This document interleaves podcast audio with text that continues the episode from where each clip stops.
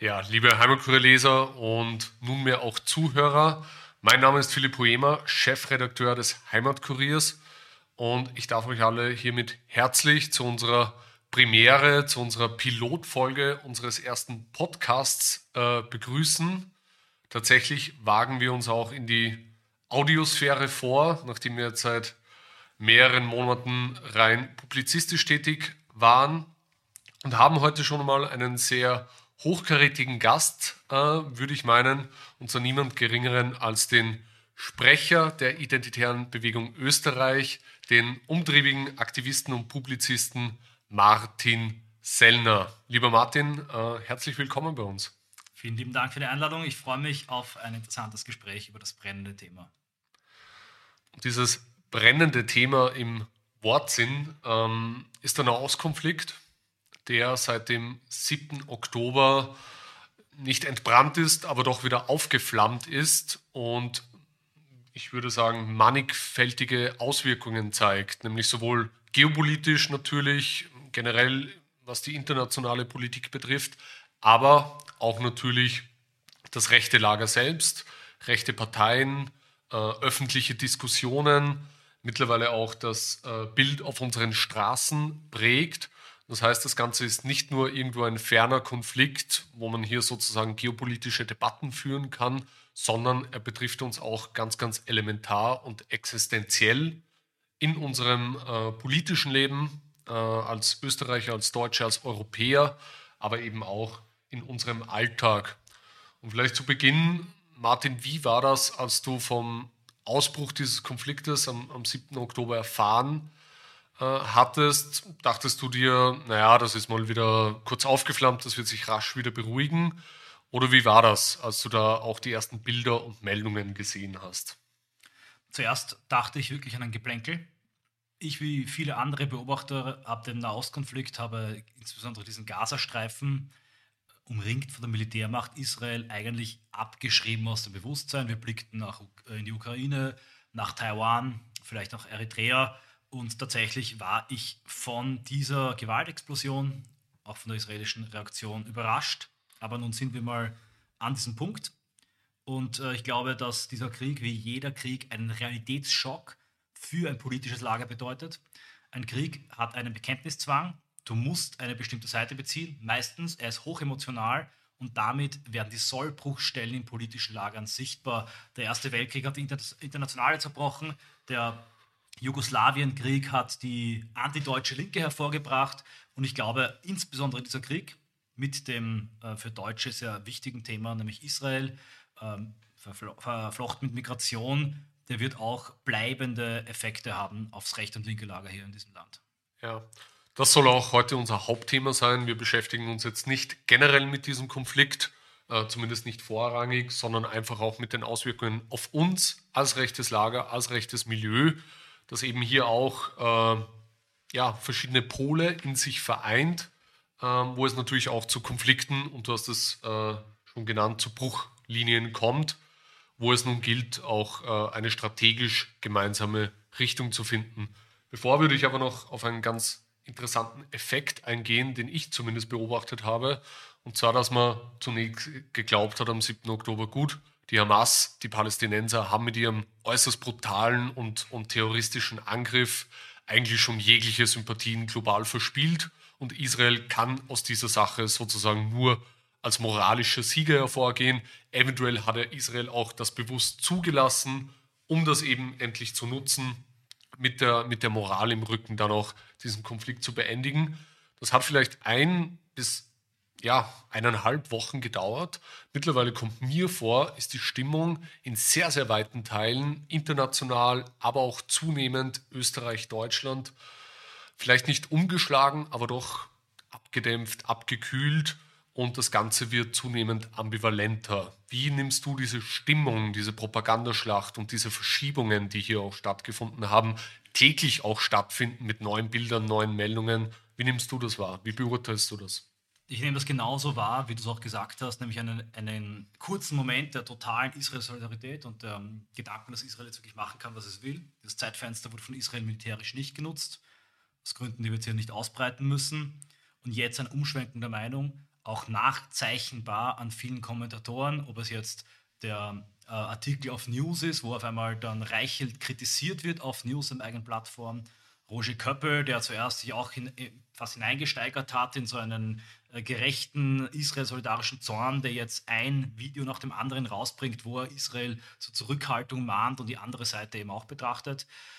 Zynischer Vergleich, den ich hier bringen möchte, ist, ähm, Israel hat die vollkommene Überlegenheit, was ähm, Artilleriesprengköpfe, Raketen etc. betrifft. Im Info- und Propagandakrieg brauchst du aber auch Munition und emotionale Videos und Bilder sind Munition. Und Israel hat seine Munition bereits verschossen mit den Szenen und Bildern äh, vom 7. Oktober, aber jeden Tag produzieren sie durch ihren Artillerieraketenbeschuss neue emotionale Munition für die andere Seite, die einfach ähm, auch nicht ausgehen wird. Sprich, so wie Israel militärisch vollkommen überlegen ist, ist im Informations- und Emotionskrieg Palästina haushoch überlegen und das wird mit von Tag zu Tag immer stärker. Es ist natürlich so, dass ähm, auch in der Rechten es sehr rasch zu emotionalen Parteinamen kam, dass dieses Thema ja, sage ich mal, gerade auch in Österreich und Deutschland eine besondere Sprengkraft äh, besitzt. Wir können es offen ansprechen aufgrund des herrschenden Schuldkults. Und das zeichnet sich ja auch darin äh, wieder, sage ich mal, in den internationalen Stimmen. Frankreich hat zum Beispiel diesen, dieser UN-Resolution, die auch Waffenstillstand gefordert hat, äh, quasi ohne große Überlegungen zugestimmt. Macron ist auch mit einem Friedensplan nach Israel gereist. Baerbock hat sich hier quasi enthalten, Deutschland hat sich enthalten, Österreich hat überhaupt dagegen gestimmt. Also da sieht man auch, wie hier natürlich wir als Österreicher und Deutsche in einer ganz anderen Situation sind als vielleicht andere Länder. Wie beurteilst du das? Wie in, inwiefern sozusagen prägt auch der hierzulande herrschende Schuldkult die Debatte hier? Und inwiefern isoliert uns das vielleicht auch international und macht unsere Position eigentlich völlig, also unsere, die offizielle ähm, Position der, der Bundesrepublik und der Republik Österreich auch nicht vermittelbar. Also ich glaube, ein, ein einzelnes Beispiel, eine Gewebeprobe, die zeigt, in was für einer Parallelwelt wir uns hier befinden, in so einer isolierten Kammer. Es gibt, glaube ich, die einzige Antifa im deutschsprachigen Raum, äh, jetzt und in Wien namentlich die Antifa Wien West, die Free Palestine ähm, äh, Graffitis übermalt mit von Hamas. Also, dass wir hier eine Linke haben, die ziemlich stark Israel solidarisch auftritt, ähm, Nicole Schöndorfer ausgenommen hier mal, das ist ähm, relativ einzigartig und ich glaube, dass wirklich diese Haltung, die hier ganz, ganz stark vertreten wird in Deutschland und Österreich, sich mit der Haltung der Weltöffentlichkeit kaum mehr deckt. Am ersten noch vergleichbar ist mit evangelikalen republikanischen Kreisen in den Vereinigten Staaten von Amerika das ist ähm, natürlich auch sehr spannend, wenn man bedenkt, dass wir hier auch eine sehr stark importierte islamische Parallelgesellschaft haben, die, wenn es auch noch Palästinenser dazukommen, mit diesen Israel-Fahnen bestrahlten Gebäuden, mit den Aussagen, wir sind alle Israelis, äh, wir müssen alle auf Seiten Israels stehen, auch hier regelrecht Anschlagsziele vor die Nase gesetzt bekommen. Das darf man nicht vergessen. Wie geht man sozusagen mit diesem Dilemma um als Rechte? Es gibt ja sozusagen jetzt vielleicht bei dem einen oder anderen die Versuchung, die aktuelle Stimmung, die aktuellen Entwicklungen auch dazu zu nutzen, um diesen Schulkult sozusagen gegen diese importierten, äh, gegen diesen importierten multikulturellen Sprengstoff sozusagen äh, zu positionieren und daraus politisches Kapital zu schlagen und damit gleichzeitig sozusagen auf der Schuldkult-Klaviatur zu spielen. Es gab zum Beispiel einen eine AfD-Resolution oder einen Antrag im, im Landtag von NRW, wo der Fraktionsvorsitzende wörtlich, ob ihm das jetzt so rausgerutscht ist oder ob er es tatsächlich bewusst so gesagt haben möchte, von der historischen Schuld äh, Deutschlands bzw. der Bundesrepublik spricht. Also welche Gefahren lauern hier auch für äh, eine, eine Rechte? Das ist ein ganz wichtiger Punkt natürlich, dieser Schuldkult Narrativ da hineinzukippen oder wie das auch Johannes Konstantin Pönsken schrieb auf Twitter, sich mit Antideutschen für Israel ins Bett zu legen, ist natürlich für Rechte, kommt für Rechte in keinster Weise in Frage. Äh, allerdings sehe ich die Gefahr, Gott sei Dank, auch aufgrund des starken Korrektivs, das ja auch der Heimatkurier darstellt, 1%, das ganze rechte Lager, diese halte ich für gering, wenn sogar am Newsblog von Reichelt ein kritischer Kommentar kommt, der aus Sicht des Mainstreams revisionistisch äh, scheinen muss. Ich glaube, das Entscheidende ist, dass wir die feministische Außenpolitik zurückweisen. Feministische Außenpolitik muss in jedem Konflikt die moralische Seite orten und hat dann das moralische Empfinden und das große Gefühl, hier ähm, Welle machen zu müssen. Und da frage ich die feministischen Außenpolitiker und Innen im rechten Lager, die jetzt die eine oder andere Frage hissen, ja, wo waren eure Stimmen, wo war eure Empörung, als wirklich in Bergkarabach die dortigen Armenier ethnic gecleansed wurden. Ja. Es finden auf der Welt ständig von Tibet über Uiguren bis hin zu Jemen und Eritrea grauenhafte Dinge statt. Eine männliche Außenpolitik, die ich der feministischen entgegenstelle, die die Rechten übernehmen sollten, überlegt nüchtern und sachlich, wo kann ich einwirken, wo kann ich realistisch etwas tun und vor allem, wo habe ich eine moralische Verpflichtung. Und die haben wir nur, wenn es deutsche Interessen betrifft. Ich glaube also, genau wie beim Ukraine-Krieg sollte man sich auf die Sphäre, die wir beeinflussen können, fokussieren. Nämlich, wie beeinflusst uns konkret dieser Konflikt hier in seiner Auswirkung? Schuldkult und das mobilisierte, äh, politisch mobilisierte Araberghetto. Jetzt ist es ja nicht nur die feministische Außenpolitik, die hier ähm, moralische Wertungen vornimmt oder sich sehr eindeutig auf eine Seite schlägt, sondern ja auch eine, die man als westlich-transatlantisch äh, nennen könnte. Und ich glaube, die ist ja für uns ähm, hier im rechten Lager wesentlich relevanter, weil sie sozusagen hier auch repräsentiert wird, sowohl in der AfD als auch hier in der FPÖ, wobei vielleicht mit Abstrichen. Das heißt, wir sehen hier bei uns Bruchlinien verlaufen zwischen einem eher liberal-konservativen, außenpolitisch eher transatlantisch-westlich und aber auch sehr fundamental islamkritischen Lager in, in einer Traditionslinie, äh, die uns als identitär fremd ist und einem eher grundsätzlichen, neurechts, weltanschaulichen, multipolaren orientierten Flügel, für den ja auch mittlerweile EU-Spitzenkandidat Maximilian Krah steht, der auch gesagt hat, unser Feind äh, ist nicht der Islam oder die islamische Welt, sondern die Islamisierung hierzulande. Und ich glaube, das ist ja für uns äh, der relevante Konflikt oder die relevante Bruchlinie, mit der wir uns befassen müssen.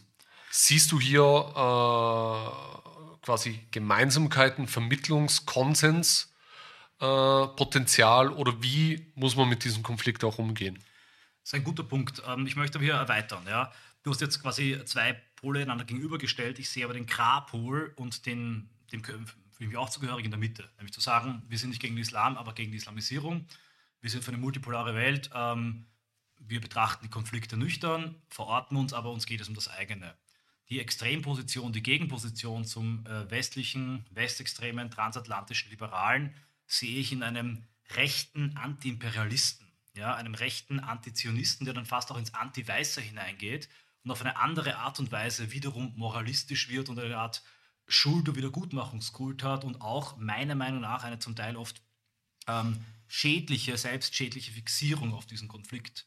Also ich erinnere mich an meine Zeit so im altrechten Lager, da war es einfach gang und gäbe, du warst Antizionist. Ja, die ganzen Lieder, die es da gab, auch die Casa Bound hängt jetzt eine Palästina-Fahne raus, die GÜT in, in Frankreich, also die oldschool nationalrevolutionären Bewegungen bis hin zu den Neo-NS und neofaschistischen Bewegungen sind alle glasklar pro äh, Palästina. Ich glaube aber, dass man hier zum Teil auch eine große Gefahr begeht, weil man die Rhetorik der Dritte Weltbewegung, des Tiamondism, der antikolonialen Bewegung, der letztlich anti-weißen, anti-europäischen Schuldkultbewegung übernimmt, aber partiell nur in diesem Bereich. Warum?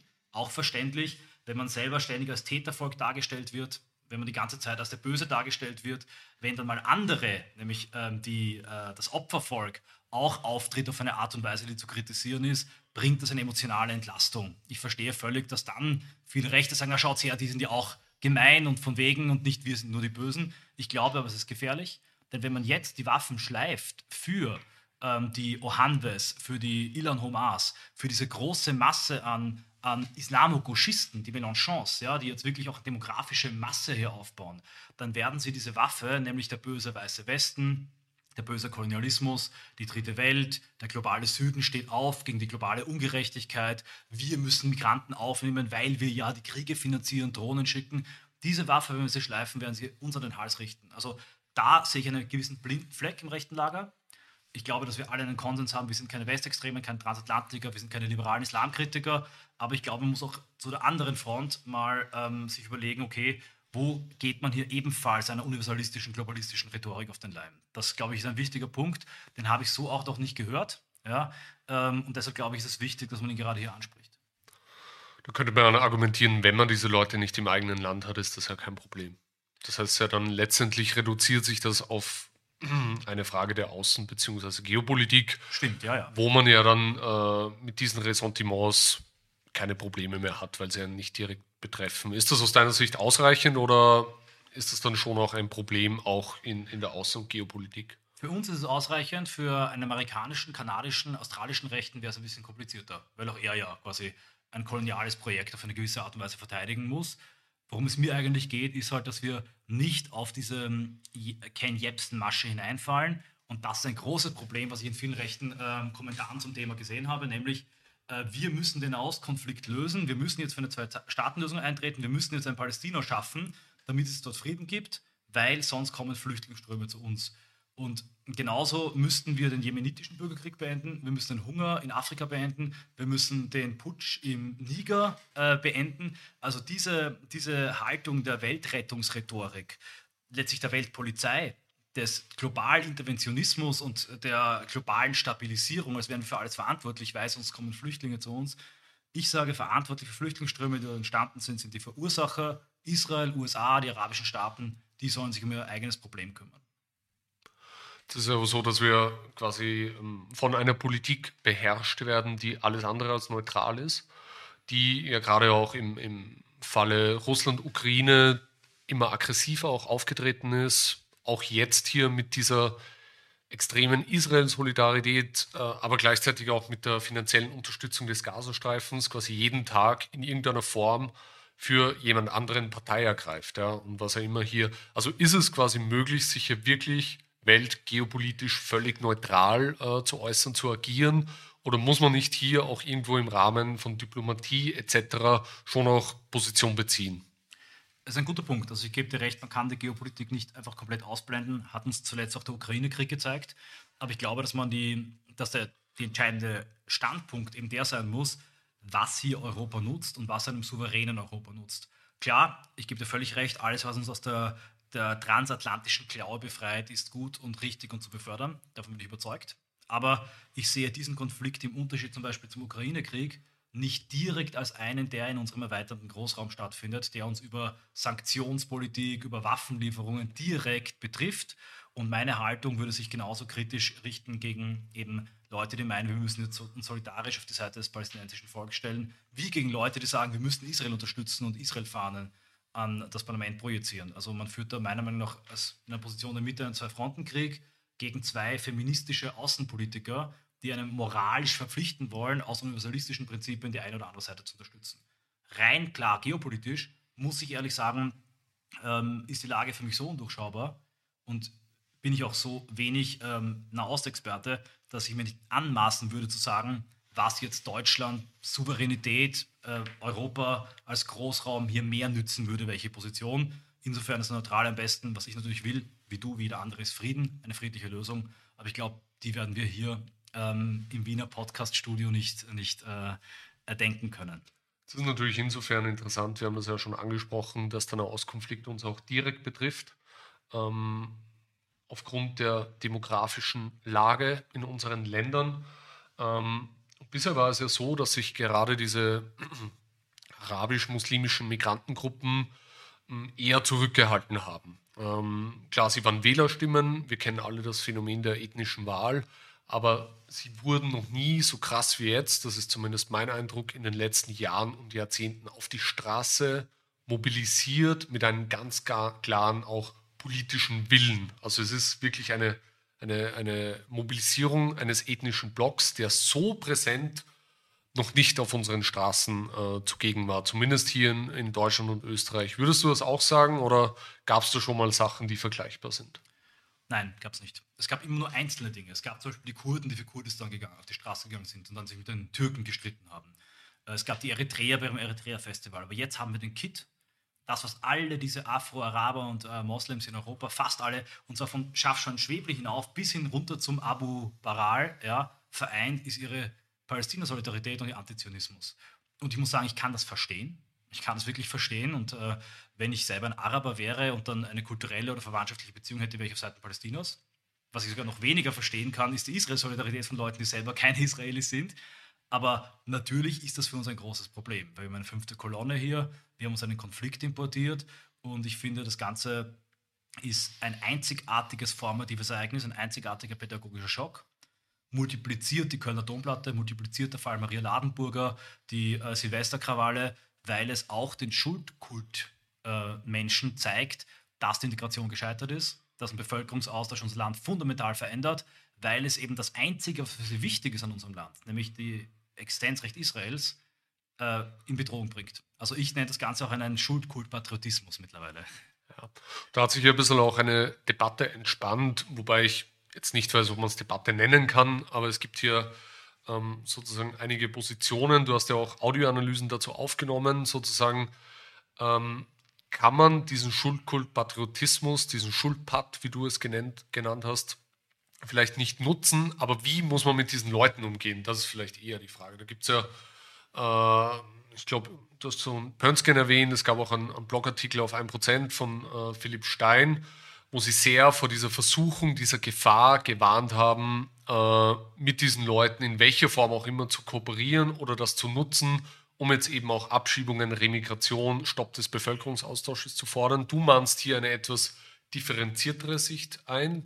Du bist der Meinung, man kann das polit äh, metapolitisch nutzen, diesen Stimmungsumschwung. Man muss ihn sogar nutzen, weil man sich ansonsten eine Chance verbaut. Ähm, wo siehst du hier die Bruchlinien, die, die vielleicht auch dein Dissens mit, mit Pönskenstein? Wo seid ihr euch einig? Wie würdest du das beurteilen und, und zusammenfassen? Also mit Pönsken habe ich doch durchaus einen Dissens, weil ich finde, er bringt einen falschen Vergleich in seinem, in seinem Podcast. Er sagt eben äh, jetzt äh, Abschieben für Israel, also das irgendwie auch nur zu fördern oder als Chance zu sehen, das wäre so, als würden wir ähm, Enteignung für das Klima gutheißen. Aber der große Unterschied ist, Enteignung an sich ist etwas, das man im rechten Lager nicht ähm, einhellig begrüßen muss. Darüber kann man streiten, aber Abschiebungen, ich muss ehrlich sagen, aus egal welchem Grund, ist etwas, das uns Zeit verschafft. Jeder einzelne nicht assimilierte Fremde Afro-Araber, der abgeschoben wird, stellt die Uhr ein bisschen zurück für den Zeitpunkt des Point of No Return gibt uns mehr Zeit zur Lösung der Probleme. Äh, ich glaube, dass wir eben diesen wählerischen Luxus nicht haben. Ich möchte kurz Stein zitieren, er schreibt in seinem äh, Beitrag, seinen ähm, Meinungsbeitrag auf 1%. Was bedeutet es für die außerparlamentarische Opposition und die im Aufwind befindliche AfD, wenn wir Patrioten nun beginnen und sei es durch Duldung, die Deutschland- und Volksabschaffer zu unterstützen? Was macht das mit unserer Glaubwürdigkeit und was macht das mit uns selbst? Ich, ich verstehe jetzt auch nicht genau, worauf er hinaus möchte, was er meint, durch Duldung unterstützen, wenn auf News unter der Kampagne Deutschland darf nicht sterben, zehn Maßnahmen veröffentlicht werden, die nichts mit Israel-Solidarität zu tun haben, sondern allesamt sehr sinnvolle, ähm, noch nicht ganz ähm, brutal, ehrlich radikale, aber schon sehr weitgehende Forderungen zu einer Politik der Grenzschließung, Remigration äh, popularisiert werden, mit einer Reichweite, einem Geld, einer Wirkung, die wir sonst nicht haben, dann ist das für mich natürlich eine große Chance. Und äh, wenn man jetzt sagt, nein, das ist falsch, weil die machen das nur aus Motivation für Israel, ja, dann halte ich das für eine verstockte Haltung, die weder bei unseren eigenen Leuten noch bei der Gesellschaft ankommt. Im Gegenteil, man sollte die Leute bestärken. Und ich glaube, dass, weil Stein meint, das Heft des Handelns muss man in der Hand behalten, am Ende setzt sich immer der Schmied durch, nicht der Schmiedel. Und logischerweise äh, diese metapolitische Aufbruchsarbeit, der Buchbruchsarbeit wird am Ende uns nützen. Ja, jetzt haben wir natürlich das Problem, jetzt sitzt Philipp Stein hier nicht mit unserem Tisch. Ich würde ihm hier auch gerne die Gelegenheit geben, darauf etwas zu erwidern.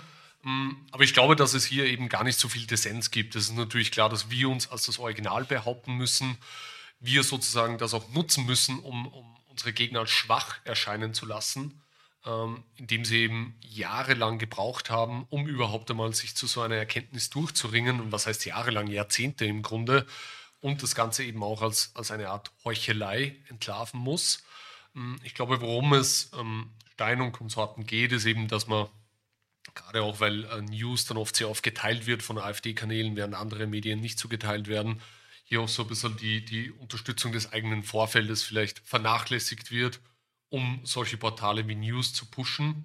Könnte ich mir jetzt vorstellen. Effektiv muss ich aber sagen, kurz, wenn ich einfallen äh, darf, hat News, und ich kritisiere es natürlich sehr stark in vieler Hinsicht, seit seines Bestehens den Aufschwung der AfD nicht einbremsen können. Weil die Sorge war ja, und das stimmt ja, News schweigt sich aus, zum Beispiel über Halemba. Ja? Der Fall wird nicht erwähnt, obwohl er wirklich sehr wichtig wäre. Klar, weil das immer noch CDU-nah ist. Aber trotzdem ist die AfD weiter gestiegen. Und ich glaube, dass eben die Leute, wenn sie dann sowas lesen auf News und dann Sachen, die nur die AfD umsetzen kann, will und wird, dass die Wahlentscheidung dann bei der AfD bleibt. Ist meine Einschätzung, aber klarerweise muss man. Auch eine These sozusagen, egal wie sehr News die CDU pushen will, es, äh, egal wie sehr Reichelt darum bemüht ist, sozusagen hier auch äh, Schadensbegrenzung zu betreiben, die AfD immer wieder abzukanzeln in Meinungsbeiträgen oder dann sich solche kompletten äh, äh, Ausreißer zu erlauben, wie eben die, die Rechtfertigung der alliierten Kriegsverbrechen gegen die deutsche Zivilbevölkerung nach dem Zweiten Weltkrieg ich habe auch dazu einen längeren Kommentar geschrieben. Ich will das jetzt nicht wieder aufrollen, äh, kann jeder gerne nachlesen. Ähm, dass es ja trotzdem die Menschen mit einer eindeutigen Botschaft erreicht und die, der Markenkern der AfD schon so stark herausgearbeitet ist, dass diese Themen automatisch mit der AfD in Verbindung gebracht werden und die AfD von den meisten dieser Menschen, die News, Reichelt und Co. konsumieren, als eine Lösung sehen. Exakt. Vielleicht gibt es einen kleinen Prozentsatz, möchte ich nicht in Abrede stellen, die hier sozusagen äh, ja dann aufgrund der Israel-Thematik eventuell dann auch eine AfD nicht wählen. Aber ich glaube, die Relevanz dieser Personen ist äh, sehr, sehr stark eingeschränkt. Zu reichlich muss ich sagen, möchte ich aber hinzufügen, habe ich mich geirrt. Ich habe einmal im Petitionsbeitrag mich gefragt, ob er unser Tucker Carlson werden könnte. Tatsächlich ist unser Ben Shapiro geworden. Ja, und zwar ziemlich direkt, wenn man sich seine Videos äh, seit dem 7. Oktober ansieht. Auf eine Gefahr in diesem Zusammenhang möchte ich aber schon noch hinweisen und da sehe ich eigentlich auch, abseits jetzt von irgendwelchen metapolitischen Überlegungen, wem das jetzt alles nützt und mit welcher Motivation News und Reichelt agieren, eine ganz, ganz konkrete Gefahr. Und zwar, dass dieser Konflikt und sozusagen der jetzt staatlich verordnete neu oder verschärfte Kampf gegen den Antisemitismus verstärkt wird, der sich mittlerweile schon in konkreten auch, äh, sage ich mal, Reformvorschlägen, Justi äh, rechtlichen Vorschlägen äußert. Ich lese mal vor, Niedersachsens Justizministerin Katrin Wahlmann macht Vorgaben für die Staatsanwaltschaften. Verfahren wegen antisemitischer Straftaten sollen grundsätzlich nicht mehr wegen Geringfügigkeit oder gegen Geldauflage eingestellt werden. Bayerns Antisemitismusbeauftragter Spenle hat zur Solidarität aufgerufen. Der Kampf gegen Antisemitismus sollte laut ihm in die Verfassung aufgenommen werden. Ed Stadler, österreichische ähm, Verfassungs- und Europaministerin, äh, hat in einem EU-Hauptausschuss allen Ernstes, so äh, FPÖ-Generalsekretär Christian Hafenecker, so etwas wie eine Stammtischpolizei gegen Antisemitismus gefordert. Äh, Ed Stadler sagte dort, dass es in Österreich Menschen geben sollte, die sofort einschreiten, wenn antisemitische Witze erzählt werden würden. Analog zu den Bodyguards, die beim Jüdischen Museum eingeschritten waren, als dort die israelische Fahne heruntergewissen worden war. Also man merkt wieder, Österreich ist wieder so Kabarettstabmäßig unterwegs, aber wieder Deutschland. Antisemitismusbeauftragter der Bundesregierung dringt auf ein wirksameres Vorgehen gegen Hass und Hetze. Er fordert die Verschärfung des Volksverhetzungsparagraphen. Das sind ja alles Dinge, die auch uns betreffen. Der Antisemitismusvorwurf wird auch gegen uns vorgebracht, selbst die Kritik am Globalismus, die Kritik an George Soros und Ähnlichen wird als Antisemitismus bezeichnet, wird auch vom Verfassungsschutz als antisemitischer Code gewertet. Das heißt, diese Waffe des Antisemitismus ist vor allem auf das rechte Lager äh, gerichtet, jahrelang, jahrzehntelang. Das heißt, wenn jetzt im Zuge des äh, Israel-Konfliktes auch befeuert durch Reichelt, äh, durch die Stimmungsmache äh, hier der Staat äh, gezwungen ist, Maßnahmen zu ergreifen, Gesetze zu verschärfen oder das auch nutzt, dann äh, sind auch wir die Leidtragenden davon. Und diese Gefahr muss man, glaube ich, schon sehr, sehr klar benennen. Und hier dürfen der AfD und der FPÖ keine Schleißigkeitsfehler passieren, dass man so etwas mitträgt oder so etwas auch äh, quasi mitrutscht im Kampf gegen den importierten Antisemitismus. Da bin ich dir sehr dankbar, dass du das aufgelistet hast. Ich will aber brutal, ehrlich und strategisch darauf antworten. Auf eine Art und Weise vielleicht einige Leute schockieren könnte. Der Kampf gegen Rechts und der Kampf gegen angeblichen rechten Antisemitismus, der gibt es sowieso und der wird immer brutaler werden. Und je mehr Macht wir durch die ethnische Wahl verlieren, desto härter und brutaler wird die Allianz aus Linken und aus Islamisten. Äh, Verhetzung von Deutschen, die nur an Fremden begangen werden kann, be bekämpfen und angreifen. Das merkt man schon in Amerika, auch in Frankreich. Äh, und die Islamophobie, wird dann genauso ins Gesetz gegossen in der Islamo-linken Allianz, äh, wie ähm, das heute Verhetzung und vielleicht Antisemitismus bedeutet. Das wird passieren, weil die Massen der ethnischen Wahl wollen genau das. Umfragen unter Migrantengruppen zeigen ständig, dass die Migranten mehr Schutzparagraphen für sich und ihre Identität haben wollen.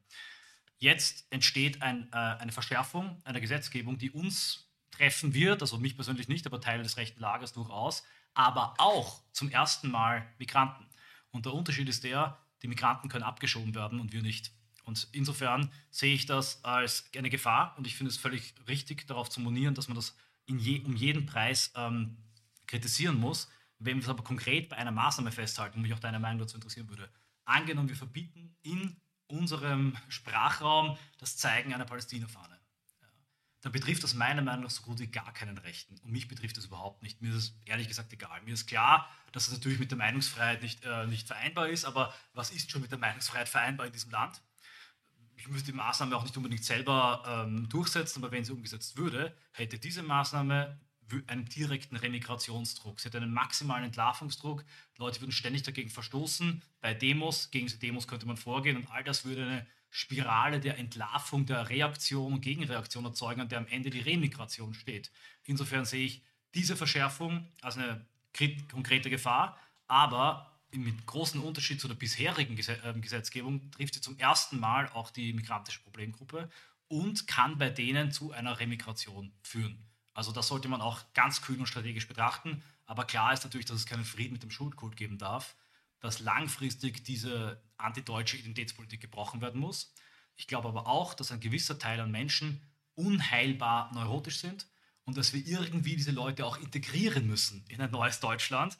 Und wenn die dann ähm, aus Israel-Solidarität mit uns gemeinsam den Brand löschen am Haus Europa, weil die Flammen auch auf das Haus Israel übergreifen könnten, ist das für mich vielleicht ein saurer Apfel, den wir beißen müssen. Vorausgesetzt, diese Leute sind nicht die bestimmende Kraft und äh, wir schaffen es, sie politisch zu entmachten. Das ist meine Einschätzung der Dinge, aber ich glaube im Moment jetzt, neben alles abstrakter, damit ähm, kann ich auch mein letztes Wort sagen, müssen wir jeden metapolitischen Meter, jede Yardlinie, die wir machen können, alles, was wir normalisieren können, jedes Tabu, das gebrochen werden kann, brechen und es wäre fahrlässig, das im Moment nicht zu tun bist du wieder ein bisschen abgewichen. Ich will mich da nochmal auf den ersten Part auch versteifen, weil ich das schon anders sehe. Und zwar glaube ich nicht, dass diese Maßnahmen, die jetzt hier auch gefordert haben, die ich äh, vorgelesen habe, so gezielt formuliert werden, dass es dann zum Beispiel nur um das Zeigen der Palästina-Fahne geht. Sondern man kann ja diese Sachen sehr weit auffassen.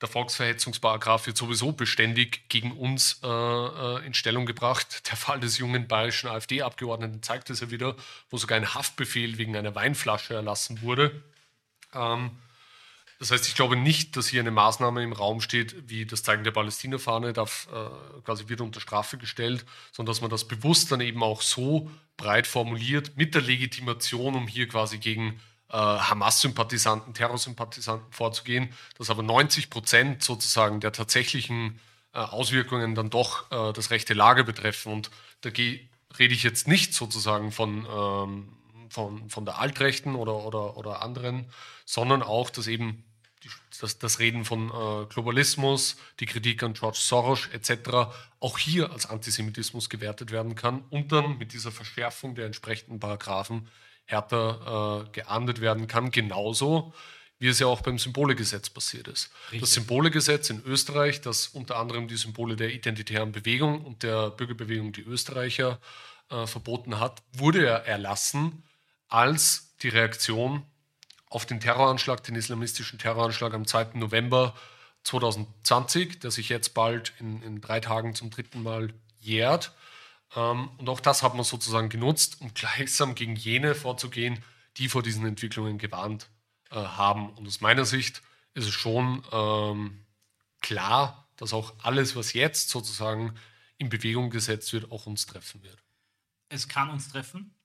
Ich möchte noch hinzufügen, wenn man Soros-Kritik als Antisemitismus darstellt, dann wäre Benjamin Netanyahu einer der größten Antisemiten des Planeten, der nämlich in einem, in einem Privatkrieg mit Soros steht. Äh, und natürlich werden die linksliberalen, unverbesserlichen Multikulti-Fans versuchen, das ausschließlich im Kampf gegen rechts äh, zu instrumentalisieren. Aber es gibt eine nicht geringe Gruppe an konservativ-liberalen Schulparts, die ganz gezielt versuchen werden, diese Gesetzgebungen gegen die Gruppe, die sie als wirkliche Gefahr erkennen, nämlich die Islamisten, auszurichten. Das darf man nicht unterschätzen.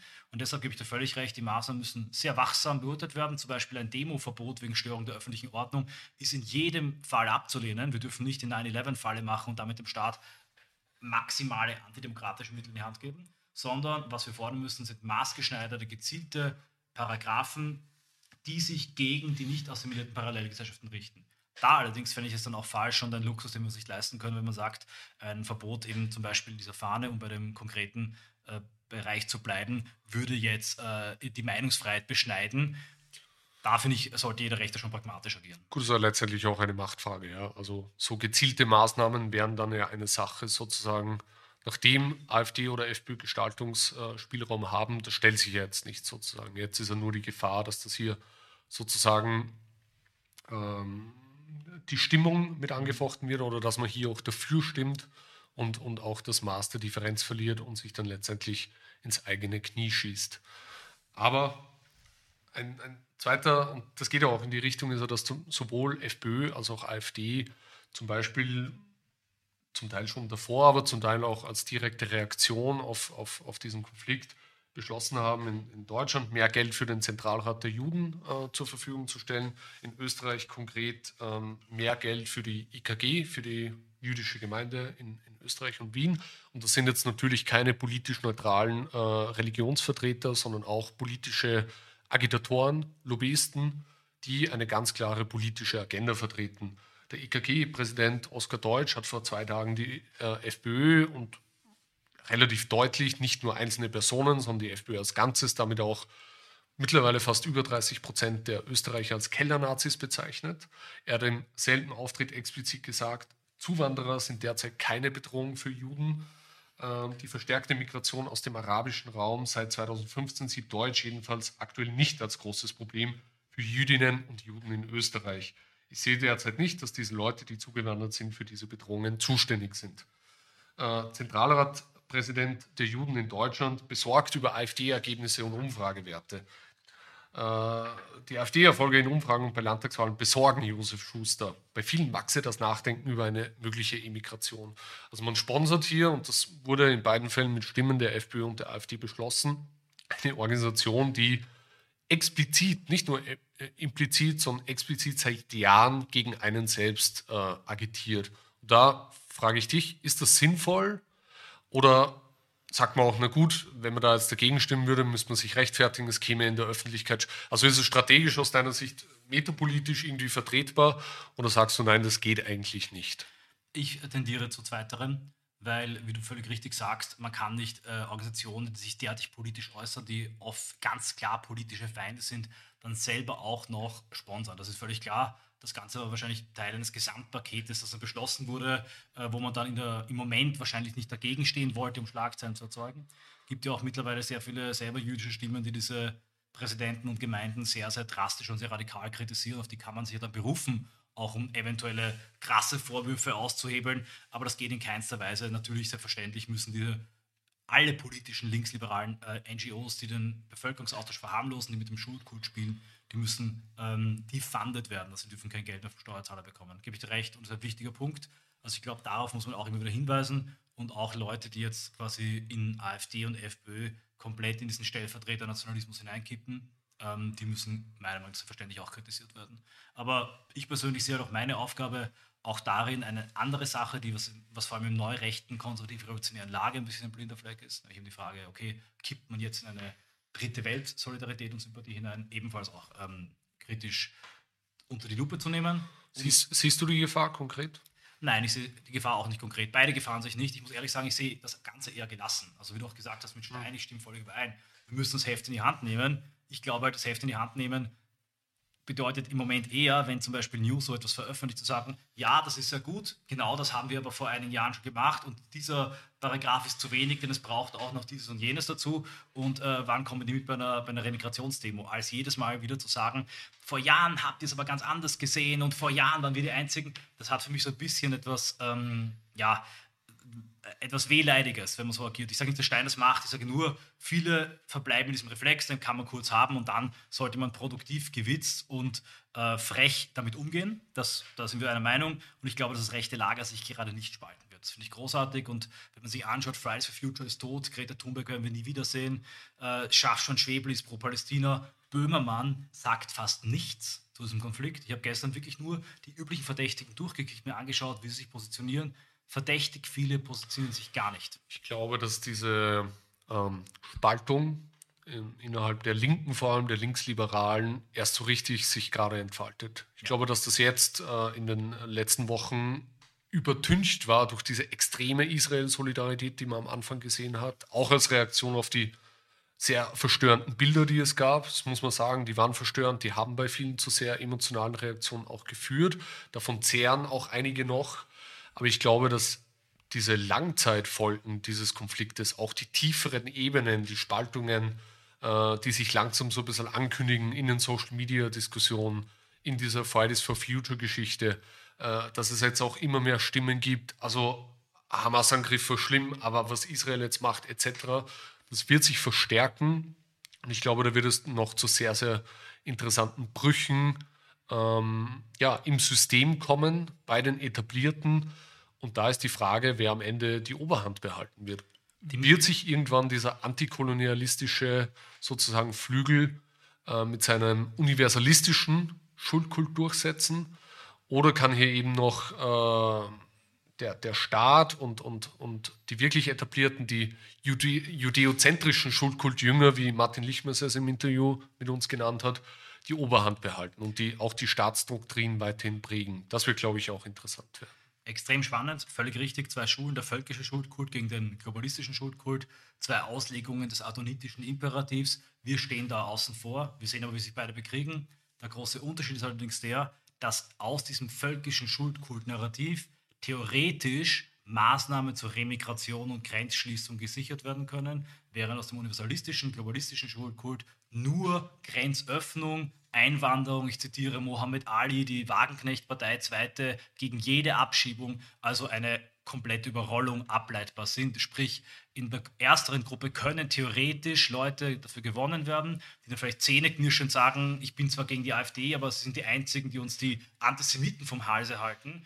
Der, mit der zweiten Gruppe kann es meiner Meinung nach keine Zusammenarbeit geben, weil sie hier als ähm, stark wachsende Parallelgesellschaft von unten, Guillaume Fay nannte das Zivilokkupation, dieses Land Schritt für Schritt übernehmen und jeden Tag mehr Macht gewinnen. Das ist bei den anderen Gruppen in der Form nicht der Fall. Man muss ja also, finde ich, sehr pragmatisch, strategisch immer klar fragen, was nützt es uns gegen Ich glaube auch, dass es ein großes Missverständnis wäre, anzunehmen. Ich sage jetzt nicht, dass das Leute machen, aber es wäre ein großes Missverständnis, dass man sozusagen als Rechte, wenn man sich jetzt äh, Israel kritisch äußert oder halt sehr stark betont, dass man hier ja eine differenzierte Meinung hat oder sich ohnehin nicht pro-palästinensisch äußert, dass man dann hier sozusagen Sympathien bei den Migranten gewinnt und dann hier sozusagen eine Art von ähm, Bündnis äh, erzielen kann. Das hat er äh, gab ja immer wieder Figuren, die das versucht haben. In Frankreich vielleicht prominentestes Beispiel Olain Soral, mhm. der hier eine Art von äh, rechter Migrantenquerfront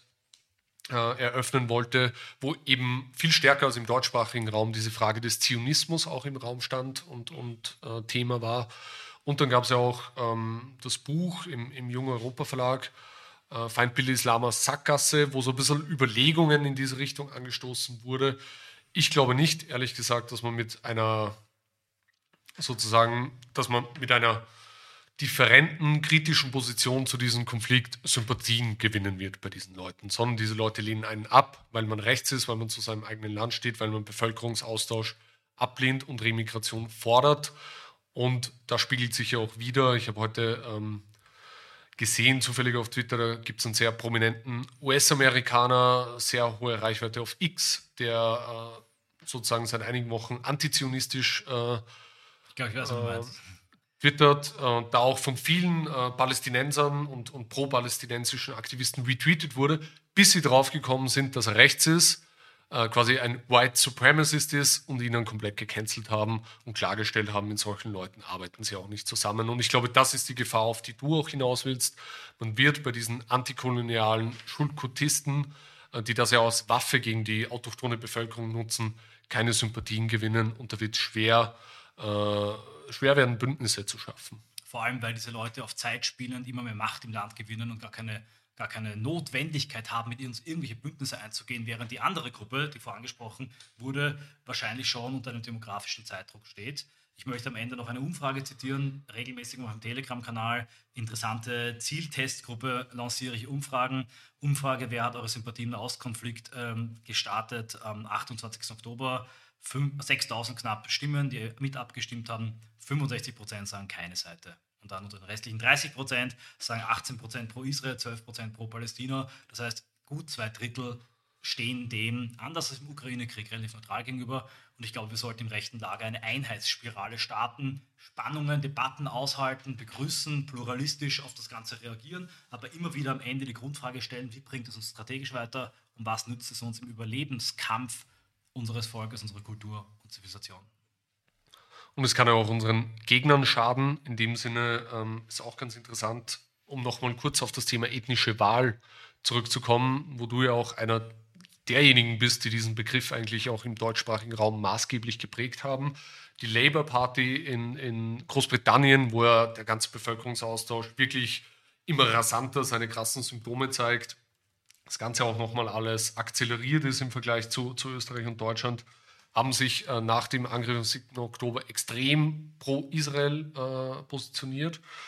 Und das Ergebnis ist jetzt da. 2019 haben noch 21 Prozent der Muslime Labour Party gewählt. Jetzt gibt es Umfragen sozusagen nach dem Konflikt. Äh, der Wert ist auf unter 5 Prozent eingebrochen. Es gibt mittlerweile schon eine prominente muslimische Parteigründung in, in Großbritannien als Reaktion auf diesen Konflikt. Äh, das heißt, vielleicht aus der Sicht der ethnischen Wahl, was bedeutet dieser Konflikt? Nochmal zusammengefasst, wirklich aus dieser spezifischen Perspektive. Das ist ein ganz entscheidender Punkt. Ich glaube sogar ein wirklich historischer. Das Problem der ethischen Wahl ist ja, dass die Migranten so pragmatisch und gleichgültig wählen, dass sie zum neuen Klientel der Blockparteien werden, die den Bevölkerungsaustausch befürworten. Am Anfang nur die Sozialdemokratie, mittlerweile auch die CDU, weil sie mit denen auf, dem, auf der niedrigsten Ebene backeln. Migrantenwahl ist, wie die Forscherin Raffaella Dossici sagte, unideologisch, pragmatisch, lokal und kandidatenzentriert. Und die große Gefahr war, dass ganz anders als das äh, Michel Houellebecq in Submission befürchtet hat, wie im Film Alien irgendwann aus diesem Korpus der sozialdemokratischen und konservativen Partei eine Migrantenpartei, eine fertige herausbricht, dass da ein Bevölkerungsaustausch stattfindet und dann, ähm, wenn es schon zu spät ist, die Partei auf einmal die Fahne wechselt. Was jetzt stattgefunden hat, ist ein Moment der totalen Entfremdung. Ein Entfremdungsmoment zwischen den migrantischen, nützlichen Wahlidioten in den Wählerstimmen-Ghettos und der Parteiführung und der könnte dazu führen, dass zu früh Farbe bekannt wird, sichtbar wird, wie auf der Straße die demografische Macht, an der Wahlurne die demokratische Macht in Form von entweder Migrantenparteien oder islamo-gauchistischen, zionistischen Parteien, die anders als in Frankreich im Schuldkult ähm, Germanistan noch viel, viel stärker aufscheinen werden. Ich nenne das die Liste der Identität. Bizarrerweise ist nämlich die Forderung, dass Migranten, die ins Land kommen, sich schämen für unsere Vergangenheit, sich identifizieren mit der Verantwortung für Israel nichts anderes als die Forderung nach vollkommener Assimilation und Identifikation mit einem völkisch verstandenen Nationsbegriff. Denn ich habe mal zynisch auf Twitter geschrieben, dass der Schuldkult die letzte Bastion deutscher Identität im 21. Jahrhundert ist. Und es ist natürlich. Darf es nicht werden. Es nein, das werden. Dilemma ist ja, dass es ja eine Form der Anti-Identität ist. Hat er ja. auch Lichmes dann im, im, im Interview klargestellt, es ist keine echte Identität, weil sie nichts Nachhaltiges aufbauen kann, sondern nur das, was da ist, sozusagen langsam abbauen kann. Aber es ist doch, entbehrt doch nicht einer gewissen Ironie, dass gerade dieses, diese Bekenntnisse, dieser Bekenntniszwang sozusagen als der einzig legitime, äh, die einzig legitime Form des Assimilationsdruckes erscheint und das auch einer deutschen Selbstbehauptung, wenn man so will. Das ist natürlich die große Tragik und für uns als Rechte kann das nur mühsam sein und mit Zähneknirschen begegnet sein. Aber es ist nun mal so, ja. Wenn das dominante Kraft bleibt, können wir nicht überleben. Aber wenn es eine kleine Gruppe gibt, aus den falschen Gründen, äh, aus Angst um ihre eigene Existenz, anerkennen, dass sie demografisch auf der Verliererseite stehen, mit Zähneknirschen zuerkennt, dass eine einzige Gruppe die Kraft, den Thymus, die Fähigkeiten, die Masse, die junge Mensch auf der Straße hat, um dieses Land zu erhalten, dann äh, kann es sein, dass sich hier eine Allianz abzeichnet. Das allerdings wäre noch zu früh. Man muss beobachten, wie das funktioniert. Ich glaube übrigens in keinster Weise, dass Reichel, CDU und Co. jetzt irgendwie mit der AfD näher treten werden. Im Gegenteil, um ihren eigenen, wie das die ÖVP gemacht hat mit dem Verbot der IB-Fahne, um ihre eigene anti-islamische Rhetorik zu rechtfertigen, um zu zeigen, dass ihre Kritik nur gegen Antisemitismus geht und keine ethnische Grundlage hat, werden sie noch stärker gegen rechts kämpfen und werden diese rechte Rhetorik legitimieren mit noch brutaleren Attacken gegen die AfD und garnieren, wie du richtig gesagt hast, mit noch stärkeren Verhetzungsparagraphen. Das heißt, alles, was sie gegen die Islamisierung tun, werden sie versuchen, äh, mit Kampf gegen Rechts äh, zu unterfüttern. Darauf müssen wir uns auch gefasst machen. Wir Rechte sprechen ja oft über Demografie, meistens im Zusammenhang mit äh, negativen Konsequenzen. Und ich möchte hier, Demografie war heute auch wieder sehr starkes Thema, insbesondere jetzt, auch mal sozusagen eine andere Perspektive präsentieren, ähm, die mir immer sehr viel Hoffnung bereitet und die, glaube ich, auch nicht unerwähnt bleiben darf bei den ganzen Fehlentwicklungen, die wir haben. Und zwar, dass wieder einmal bei einer sogenannten Juniorwahl in Fulda in einem Wahlkreis die AfD mit über 40 Prozent zur stärksten Kraft gewählt wurde. Lehrkräfte und Direktoren sind quasi in Alarmstimmung. Und ganz interessant ist in diesem Zusammenhang, Benedikt Kaiser hat das letztens auf Twitter geteilt, ich habe es dann auch in einem Artikel verarbeitet, ein Interview mit dem linken Journalisten Sebastian Friedrich, äh, früher bei linken Tageszeitungen, mittlerweile da bei den etablierten Medien angekommen, der im Interview mit dem äh, Jacobin schreibt, ähm, über alledem schwebt zudem langfristig eine demografische Dimension, die ebenfalls nur wenige auf dem Zettel haben. Die AfD ist am schwächsten bei Rentnerinnen und Rentnern. Das gilt überall, auch in Ostdeutschland. Wenn wir jetzt also mal 10 bis 15 Jahre vorausdenken, dann ist diese derzeit größte demografische Front gegen die AfD nicht mehr vorhanden. Die AfD ist besonders stark bei Mittelalten und vermehrt auch bei Jungwählern. Ohne Rentner lege die absolute Mehrheit für die AfD schon heute in einigen ostdeutschen Bundesländern zum Greifen nah. Demografie, die für die Rechte und für die einheimische Bevölkerung in Deutschland, Österreich und Europa arbeitet. Das ist ja auch mal was Schönes. Und damit möchte ich auch den Schlusspunkt für heute setzen und dir vielleicht noch jetzt das letzte Wort überlassen. Ich habe dem auch wenige zuzufügen. Auch das hat mich wirklich erfreut, eine schöne Perspektive also tatsächlich die Pensionistenblock als lebensverlängernde Maßnahme für dieses ähm, dem Untergang geweihte System an äh, antideutscher Ideologie.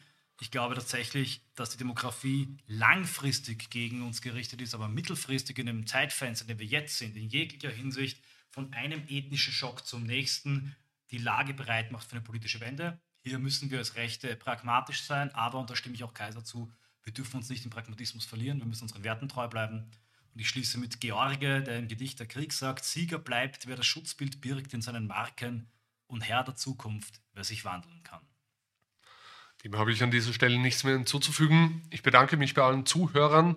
Das war jetzt mal eine Pilotfolge. Ähm, mich würde sehr interessieren, ähm, wie das angekommen ist. Also bitte gerne an die entsprechenden Kontaktadressen auch Rückmeldungen schreiben, Kritik, Verbesserungsvorschläge oder auch einfach Lob und Anerkennung.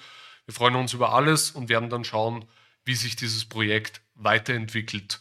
Ganz allgemein möchte ich zum Schluss auch nochmal dazu aufrufen, den Heimatkurier zu unterstützen. Unsere konsequente Berichterstattung und auch unsere kompromisslose Aufklärung, die auch nicht davor zurückschreckt, äh, sozusagen auch Fehlentwicklungen innerhalb des rechten Lagers zu kritisieren, anzuprangern, auch Entscheidungen von AfD oder FPÖ zu kritisieren. Die gibt es nicht geschenkt.